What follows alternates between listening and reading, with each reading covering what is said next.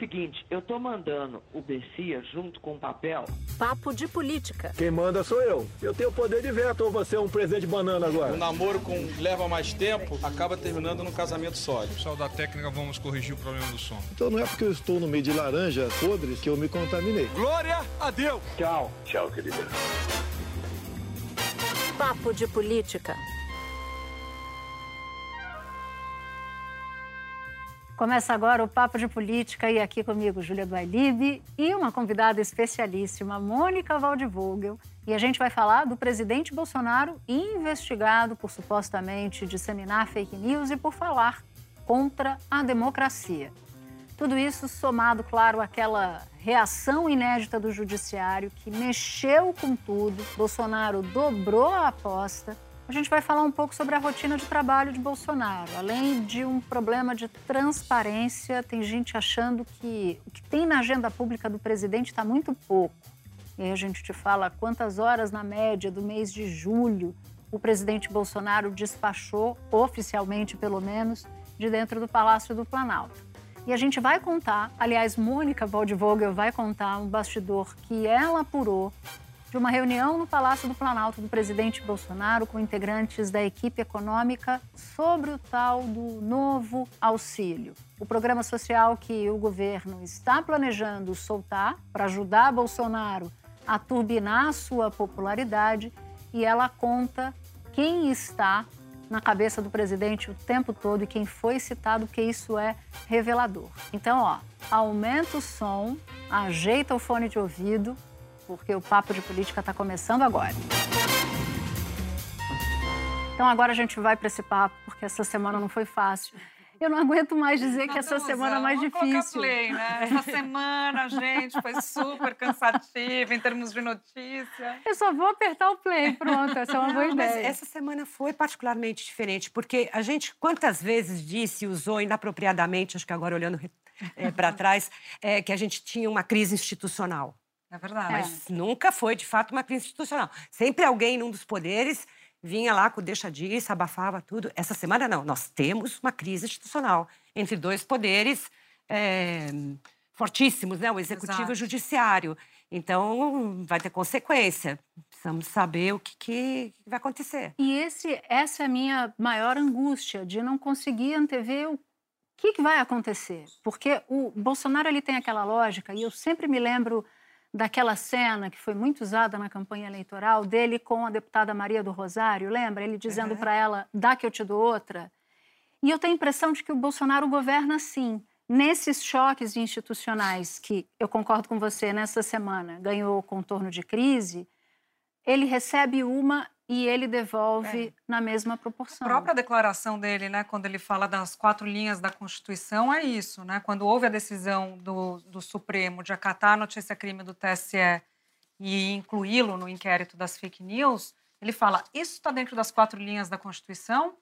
Não. Então a resposta também não estará nas quatro linhas da Constituição. É ameaça, quer dizer, é bem nesse, nesse tom. Ele imagina porque tem muito isso, ou da estratégia, ou desse flerte né, com as teorias da conspiração de que há algo ali contra ele especificamente, não que ele está agindo de uma maneira que demande algo contra uhum, ele. Uhum. E aí ele reage dessa maneira sempre no tom acima, né? E nesta quinta-feira, mais um lance fortíssimo desta crise institucional envolvendo a presidência da República e a presidência do Supremo Tribunal Federal o presidente da mais alta corte do país deu uma resposta contundente a Bolsonaro e desmarcou a reunião prevista entre os chefes dos três poderes: do Congresso Nacional, do próprio Supremo Tribunal Federal e da Presidência da República.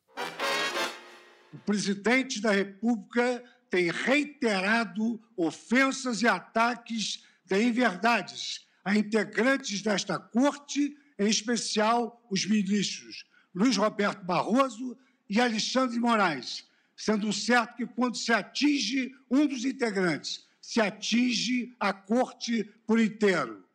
O pressuposto do diálogo entre os poderes é o respeito mútuo entre as instituições e seus integrantes. É bom a gente localizar no tempo O que significa essa resposta do Fux?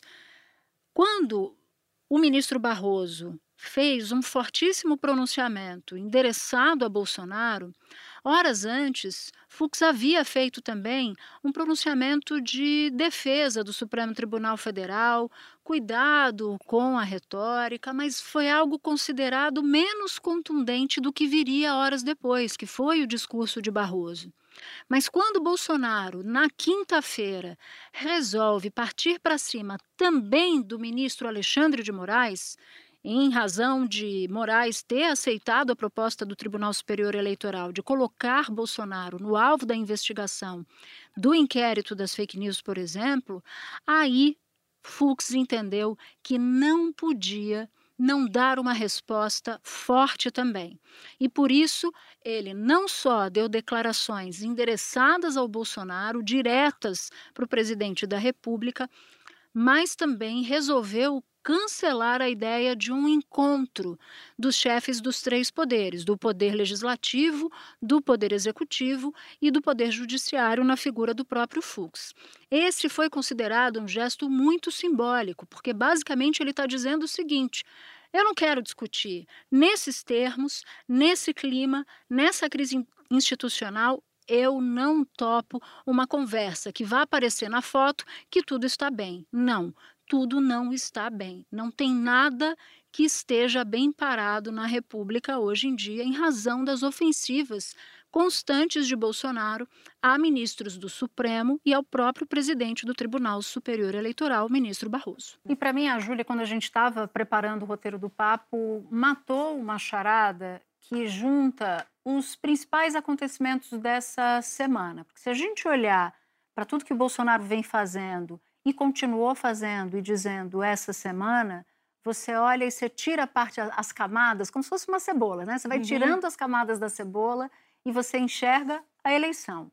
Quando você olha para um outro lado, para a história do calote, no, no caso dos precatórios, e a gente explica já já para você, você tira essas camadas da cebola e também vê a eleição. Só. É, porque o posicionamento dele, essa discussão sobre o voto, né, é, a, a auditabilidade da urna, ela não é uma discussão racional. Não adianta ficar falando, uhum. mas o sistema, o código-fonte, você não pode é, mexer nele porque ele está lacrado, está guardado, se mexer ele não opera, a urna não está na internet, a urna já é auditável. Tem uma eleição que eles fazem no dia da eleição e depois eles conferem os resultados com o que foi votado no papel. Tem o sistema é, submetido aos hackers. Não adianta, isso tudo são argumentos racionais.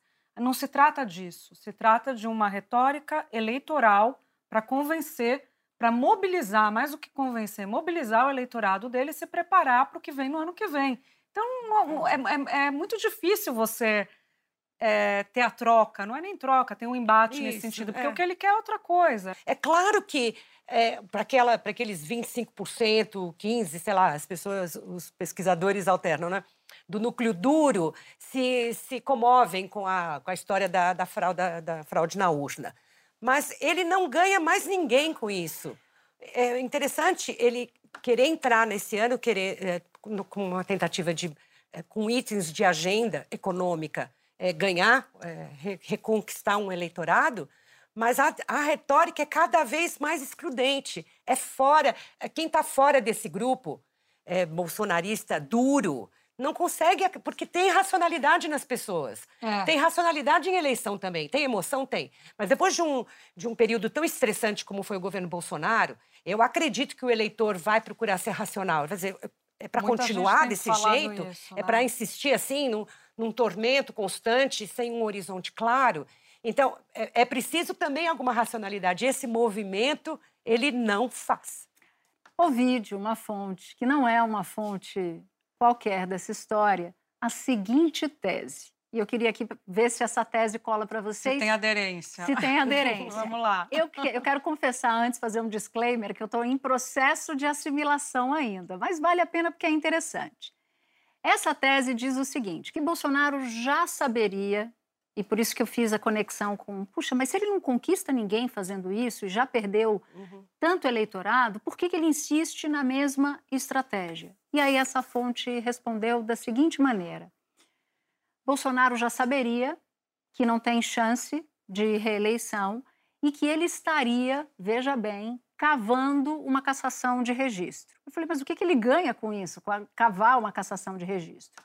Ele ganha o discurso da vítima, isso tudo partindo da tese de que ele teria total convicção de que não teria a menor chance na eleição, cava o discurso da vítima, fortalece o bolsonarismo e lança um dos filhos, por exemplo, o Flávio Bolsonaro, que tem idade, agora eu não estou lembrando se, se o Eduardo Bolsonaro já tem idade, nas eleições seguintes. É uma baita teoria, mas como eu ouvi de uma fonte muito respeitável e que observa a política como, como poucos, achei que valia a pena jogar nesse eu papo. acho que não pode, do ponto de vista eleitoral. Agora está me, tá me ocorrendo isso. Quando você concorre para um cargo, o filho concorrer para o mesmo cargo que é não seu. Não agora. Talvez não, não, ah, nessa, tá, não eleição. nessa eleição. Porque se ele tivesse o registro da candidatura cassado, poderia ficar inelegível, ficaria inelegível 2022. por oito anos. E aí teria que jogar, alimentaria essa ideia de, de vitimização, fortaleceria o bolsonarismo e poderia, uhum. inclusive, ampliar, e com um projeto de lançar um dos filhos nas eleições de 2026. É claro que isso é uma tese justamente porque reflete a dificuldade de se achar um motivo dele insistir nessa estratégia. De certa forma, junto com uma coisa que eu vou contar mais lá depois, quando fomos falar de, é, de precatório. A questão é que ele também tem que combinar com os russos, né? Os russos Sempre. do TSE. É. Então, precisa saber se, de fato, há tempo, porque tudo no TSE, em qualquer tribunal superior, é Demora. muito lento. Verdade. Os inquéritos são demorados, e levantamento da prova, e até para caçar o registro de um presidente é, É. na sua possibilidade de reeleição, é uma decisão bastante Difícil, ousada, É né? disruptiva E eu- eu demais. É acho- disruptiva demais. A não ser que ele contasse com o Aras para fazer Bom, uma ele conta. denúncia muito poderosa. Conta que é ponto de- Eleitoral é, também. Ao ponto de incriminá-lo e É. também haver mais Boa. É, crimes no processo é, do Supremo Tribunal Federal, porque ele está recebendo, está indo com dois inquéritos, né? Então, mas nada é descartável, porque eu acho que está tudo de cabeça para baixo. Ou de ponta cabeça, como a gente diz aqui em São Paulo. Não é, uma, não é na- nada é impossível mais nesse E a governo. tese de que Bolsonaro pensa torto por linhas tortas. A tese É. não, né? A percepção que isso, é Isso. corrente em Brasília. É, eu acho que essa, essa teoria é boa, assim, no sentido de que é uma coisa É pra gente criativa. refle- criativa. Acho que tem que. É original. A gente tem que tirar o Tem que chapéu. anotar na agenda aqui. Eu tenho, eu tenho dúvida que talvez ela tenha um vício de origem, para usar essa expressão que a gente usa tanto, que é parte do pressuposto de uma lucidez muito grande, né? É, cê- Sobre cê a, a tem um- leitura ali, perceber as condições de disputa. Eu não sei se, se essa leitura é, ela ocorre dessa maneira, tenho dúvida. Mas o que eu acho que tem uma essa discussão toda, como você bem colocou, é eleitoral, né? Então, ela Como se você encontra... colocou, porque essa ideia foi sua, essa sacada foi sua. Tamo junto. é um consórcio isso aqui. É, ela se encontra com o que aconteceu em 2014, quando a Aécio Neves questionou o resultado da eleição, dando o argumento agora né, para Bolsonaro. E à época, a gente foi, eu e Natuza fomos atrás dessa história, à época, Mônica, também não havia convicção dentro da campanha de Aécio de que houvesse tido qualquer é, qualquer fraude na eleição. Foi uma decisão é, eminentemente Política. política. Eu conversei com integrantes da campanha, eles me disseram, nunca foi um assunto da campanha do Aécio a Uhum. questão de urna, nunca suspeita. ninguém falou. Tanto que quando o Carlos Sampaio, que era o, o responsável pela área jurídica, entra com a ação, um integrante da campanha liga para ele, surpreso, e fala: Escuta, vocês estão questionando É. o resultado da eleição, vocês nem me avisaram. Ah, mas isso foi uma decisão que passa pela Andréia Neves, tal, tem uma coisa de mobilização Irmã do Aécio. um terceiro turno. Então, assim, já desde lá, quando nasce, o presidente costuma citar, né, esse episódio de 2014, já nasce com esse viés político. Não, e é uma quebra muito importante isso, né, na confiança do sistema eleitoral. Contestar o resultado, a não ser que você tenha muitas evidências, não se faz. Porque, de fato, você põe em dúvida é, todo, todo aquele resultado e a democracia instância. em última instância. Mas lembra que o A.S. Neves foi apanhado numa gravação, se eu não me engano, naquele grampo é, do caso Joesley. Sim, sem dúvida. em que ele foi isso. disse: Não, eu fiz aquilo só para encher o saco. Lembra? Ele falou desse jeito. A frase dele foi essa. Não, Não, eu fiz aquilo só para encher o Eu não saco. lembrava também. É, ele diz para o interlocutor dele. Então, foi, foi uma atitude completamente irresponsável. Muito. E as consequências, como diz o conselheiro Aires lá, vem depois, né? E aí, as consequências agora estão aí. Aliás, agora isso me lembrou um negócio que a Júlia eu conheço há, desde outra era geológica. Então, quando ela não me defender e eu fizer alguma coisa que precise de defesa, eu vou cobrar que ela faça comigo o que Aras faz com o presidente. Mas eu queria só fazer uma- um, um outro lado que, do Carlos Sampaio, porque essa semana eu fui falar com ele porque o Bolsonaro citou o Carlos Sampaio, que era o responsável pela estratégia jurídica. Ele disse: não, eu de fato fui ao TSE porque precisava ter, a gente precisava ter acessos à conferência da, do sistema. E depois que nós reclamamos, o TSE incorporou as nossas sugestões e hoje não se tem mais nada. Só para, Uhum. como ele Não, foi é citado, importante, dar é o, importante dar o outro lado. dar o, dar o outro lado dele. Mas tem que lembrar que na- proposta dos bolsonaristas, o voto você continua votando na maquininha, mas a Boa, isso maquininha solta um canhoto.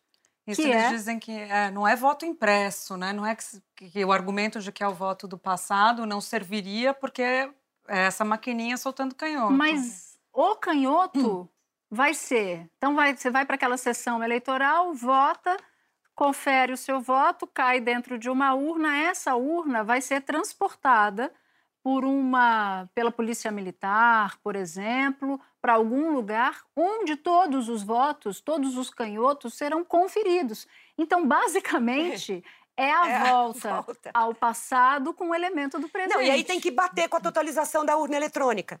Agora, o ministro Bolsonaro, o ministro Bolsonaro, não, o ministro Barroso, disse muito claramente dos riscos, né? Risco no transporte, risco de troca de urna, risco de urna eh, grávida, né? Os votos já estão lá dentro, Claro. enfim.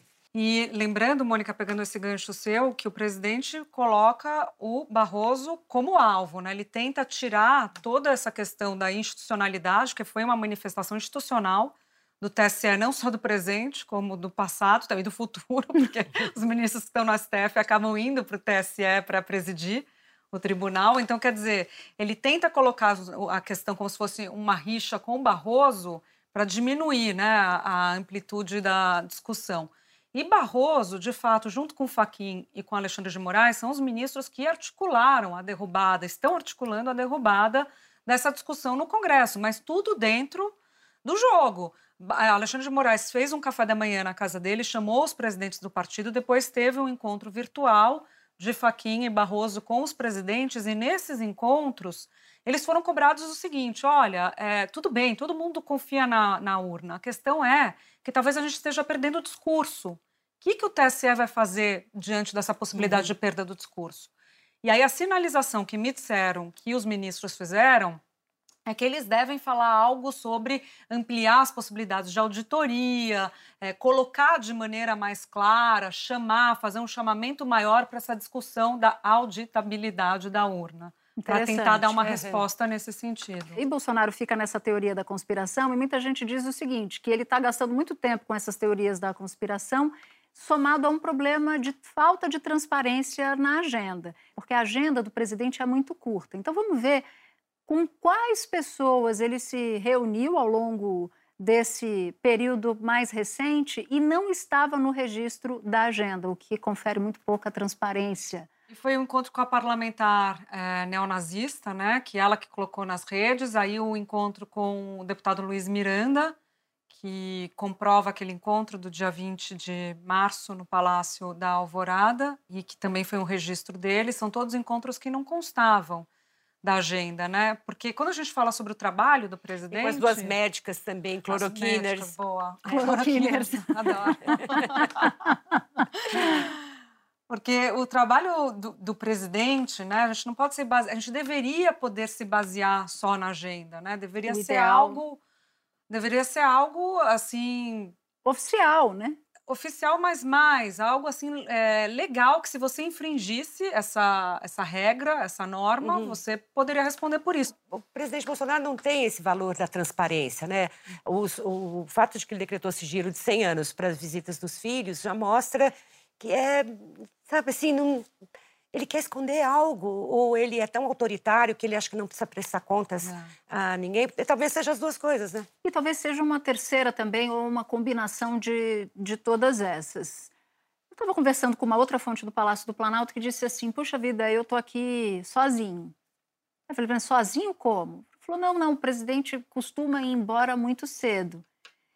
E aí a gente fez aqui um levantamento do que é oficial do presidente. Primeiro a gente tratou do que não está oficial, dos encontros é, é, fora da agenda. Mas o que é oficial, o que está lá registrado? Se você for pegar por essa conta, em julho, mês de julho inteiro, descontando os fins de semana, Bolsonaro despachou do Palácio do Planalto, incluiu, melhor dizendo, na agenda dele de trabalho, ele trabalhou menos do que três horas e meia. E toda vez que ele vai lá no cercadinho da, da, dos apoiadores dele, ele. Uma hora. É sempre a luz do dia. dia. Mas fica uma hora. É, é, é, demora aquilo ali, né? Demora. É, é porque é uma na saída e outra na volta, né?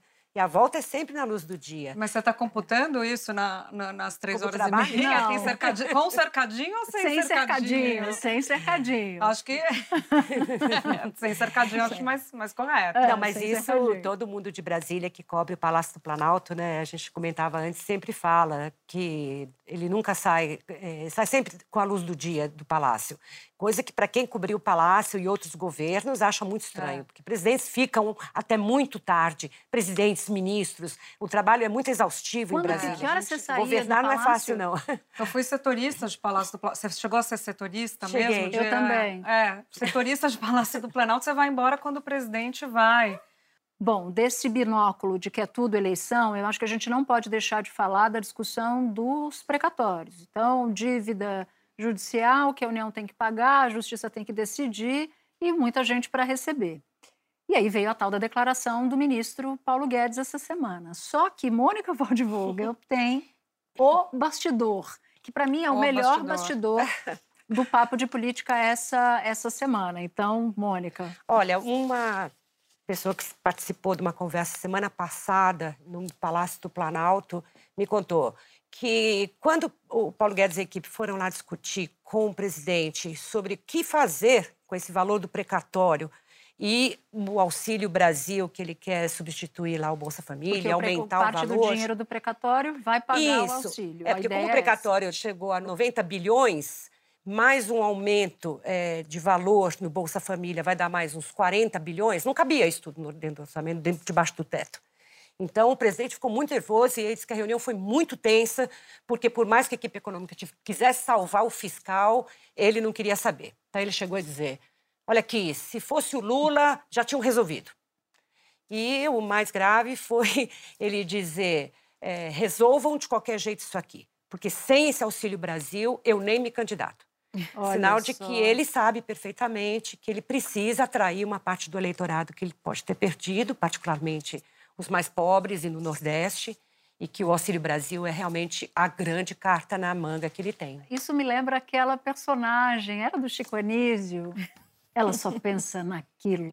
E isso remonta ao gesto que Bolsonaro fez na solenidade do Ciro Nogueira e que alguns viram, que foi levantar a mão com o sinal de quatro, né? Uhum. 400, 400 reais. reais. Embora ele tenha falado um valor um valor de 300, 300 e pouco na, no E ele já tinha dito, dele. vai dobrar, né? Ele já tinha dito também, é. o valor é 190, vai dobrar, vai chegar perto de 400. É, ele falou isso numa rádio e os caras da economia ficam desesperados. Que, era aquilo que você falou, 30 bilhões, né? 32 bilhões, 33. É o que custa hoje.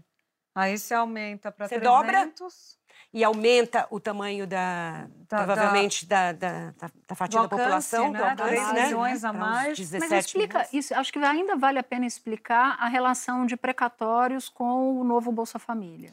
O precatório, que é essa dívida judicial que você tem que pagar, a justiça falou, ó, você deve, você tem que pagar. Então, o governo tem que pagar, não tem mais como recorrer. E a maior parte, né, Mônica, dos precatórios é dívida de, é pequena, das pessoas que pedir uma correção salarial, servidor, coisas de previdência, não é grande. Plano econômico. Os super precatórios, isso, super precatórios que eles falam, acima de 66 milhões, é, me, é pouca gente. Então, é uma dívida que o governo tem que pagar e que está aumentando muito. Qual que é o pulo do gato? Isso está no teto de gastos. Conta como o que você pode gastar, o que a Constituição permite que você gaste. Então, o, o precatório está lá. Se você tira um pedaço do precatório, você ganha uma folga. Eles querem fazer isso, eles querem tirar parte do que eles têm que pagar de precatório e, e pagar isso por meio de um fundo que seria criado com recursos de privatização, concessão, dividendo estatal, coloca todo esse dinheiro nesse fundo e paga um pedaço desse precatório. Vai parcelando. Exatamente, vai parcelando. É, é, é uma espécie de fura-teto, né? Porque você está mudando a regra do teto, está tirando parte do que você tinha que pagar no teto e pondo tem um outro subproduto eleitoral aí também do precatório, que é o fato de que os maiores credores desses precatórios de 2022 são governadores ou estados é, do Nordeste justamente estados que são adversários, que têm governadores adversários. É Bahia, Ceará, são Piauí. os tesouros dos estados mesmo que são, que são, é, que são, são dívidas é, do Fundeb, dívida, ah, é, tem, é, tem, recálculos. Tem negócio de Fundeb. E são, Fundeb, os maiores são Ceará e Bahia. Então, o subproduto é que você também retira recurso que o governador está contando para fazer a reeleição. Então, por isso que essa PEC deve sair mesmo, porque beneficia o presidente e prejudica o adversário. Eu acho que a gente precisa entrar numa discussão que é mudança nas regras do jogo da eleição. Código eleitoral, que é um código eleitoral antigo, o Congresso, a Câmara dos Deputados, está tentando passar uma boiada, mas é uma boiada tão grande, mas tão grande, que esse código, essa, esse baita pacotão, tem mais de 900 artigos e com muitas maldades. E entre as maldades todas, você ainda soma a discussão do código com a PEC da impressão do voto, que o relator, inclusive, o deputado Felipe Barros, que é um bolsonarista, apresentou, que tem coisas assim do, do arco da velha. Por exemplo, mudar a regra do jogo no meio do jogo, tirando para aquele princípio da anualidade. Porque qualquer regra eleitoral que você mude, você precisa mudar antes de um ano da eleição. Do contrário, você não pode mudar mais. E tantas outras coisas.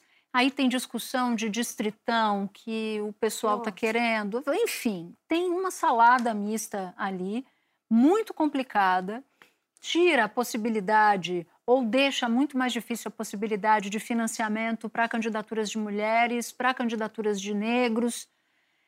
E aí essa boiada está passando. Está passando e tem condição de passar na Câmara dos Deputados. Aí o que estão dizendo é que a última a última fronteira da racionalidade terá de vir de Rodrigo Pacheco, porque se essas coisas passarem na Câmara dos Deputados, quem tem que barrar é o, é. o presidente do Senado. E o jeito de barrar é simplesmente não pôr em votação. É, é segurar, é engavetar, trancar é. e jogar a chave no Lago Paranoá. O, o, o, essa, essa reforma, ela tem... Lago gente... Paranoia, meu filho chamava Paranoia, que era também Paranoia. é bom. Porque o, a, a, você vê, assim, todo, todo um, um plano muito perverso, né? Você articula para aumentar o fundo eleitoral de uma maneira estratosférica, ao ponto de a 5,7 bilhões e amarrando o veto do presidente. Aí você cria um novo código eleitoral em que você concentra poder é, nos presidentes de partidos e esvazia o poder de fiscalização do Tribunal Superior Eleitoral. É. Então, depois você tira ainda ali com, com gostinho dinheiro é, da. Eles mantêm, por exemplo, 30% de candidaturas de mulheres. Mas essas candidatas mulheres podem abrir mão do dinheiro do fundo eleitoral e passar para um homem. Quer dizer, olha o tamanho da perversidade que tem dentro desse código. Em 900 itens, isso teria que passar dois, três anos em discussão, no mínimo, que a gente sabe, ouvindo os, maiores especialistas em sistema eleitoral do Brasil. E isso eles querem passar de uma ah. maneira que depois fica irreversível. É muito grave o que o Congresso está fazendo, o que a Câmara está fazendo. E isso deixa bem claro quem é, quer dizer, a cabeça do segundo homem mais poderoso da República hoje, que é o presidente da Câmara, Arthur Lira. É, é isso é Arthur Lira, né? Tem alguns pontos, eu estava até conversando com os envolvidos, né? Relatora, é, pessoas que estão ajudando a fazer o código para entender. Eles dizem que tem 30% só que é novo dos 900. Não sei se é isso, precisaria comparar. Eles falam que é um pedaço pequeno, né? são 200 artigos, 230 artigos que seriam novos. E eles dizem que parte desses artigos, estou dando o outro lado, né? Uhum. Parte dos, desses artigos, eles é, foram propostos pela Justiça Eleitoral, no caso da auditoria. Que qual que era o meu argumento, Mônica? Isso que você falou, né? A prestação de contas fica mais frouxa. Então, a Justiça Eleitoral, que demora muito e tem um processo muito bom, mas demorado de analisar as contas, aceitaria uma auditoria externa. Então, assim, a chance, nesse ponto, realmente, é, a chance de não funcionar é enorme. Mas o argumento deles era esse, que a justiça endossa alguma dessas medidas. É possível. Né? É possível que, que sempre se pode melhorar. É. Mas o problema é o que vem de contrabando no projeto. e, esse, e isso, isso não passa né? por discussão, quer dizer, pesquisa. A pesquisa é, muito chocante. Alguém comentou, eu achei Que interessante é você impedir que tenha divulgação de pesquisa eleitoral na véspera, Na véspera. da eleição. A gente se recorda de algumas eleições que foram decididas mesmo no último instante, né? Um eleitor indeciso vê que a maioria está indo para um lado e fala, ah, vou resolver já isso aqui no primeiro turno. É legítima a É escolha. legítimo, da o, editora, voto- é. o chamado voto, voto útil. O eleitor tem É, o direito tem de o ter direito. informação para tentar tirar ou colocar um candidato seu no segundo turno, por Eu acho que exemplo. a gente sempre tem que olhar o Brasil do ponto de vista do voto obrigatório. Onde você tem voto obrigatório, as lógicas são um pouco diferentes de países onde o voto é facultativo. Porque o voto obrigatório, você vai ter que fazer aquilo. Você vai ter, não tem jeito. Então, esse, esse cidadão que vai à urna, ele tem que estar com Boa. toda a informação que ele puder. Também acho. Toda a Boa. informação que ele puder. Ele é obrigado a fazer. Ele tem o direito de saber. Então, cada vez que você mexe em algo que, que afeta esse ato de votar e o exercício de um, de um, um dever, né? Dever e direito ao mesmo tempo, tem que ir com muito cuidado. Então, o Congresso passar esse trator por cima do eleitor, eu acho Total. perigoso e Também. Vamos para a trilha, porque estão dizendo aqui já que o tempo estamos estourando. Eu vou jogar para a Júlia do Elib começar com a trilha. Então, vamos lá. Bom, a minha trilha é uma música que o presidente cantaria para o Barroso. É a dica da Natuzanelli, né, gente? Que a amiga é isso, ela só ela joga a boia até na hora da, da trilha. E é o seguinte, é, mas ela não. É dominó, né? Dominó. Desculpe, já, já, já, já me entreguei. Mas ela não gosta de mim, vive me dizendo não. E Nem tem pena do meu coração. E só vive nessa ilusão. Das urnas, a ilusão das urnas. E a sua, Mônica? A minha é para os jornalistas, que tem que aguentar essa abertura de crise o tempo todo, o tempo todo. E não sei se eu que fiquei muito angustiada essa semana, a minha música é do meu tempo. É aquela que diz assim. Mesmo com nada feito, com a sala escura, com o nó no peito, com a cara dura, não Ai, tem mais gente. jeito, a gente, gente não tem cura. A gente vai. E a gente vai levando. Eu ia começar a cantar. Bom, a minha trilha, olha a sintonia, tem a ver com isso também, que é a saudade da estabilidade política. Jornalista sempre está acostumado com confusão, mas foram longe demais nessa história. Que é assim: não vejo mais você faz tanto tempo.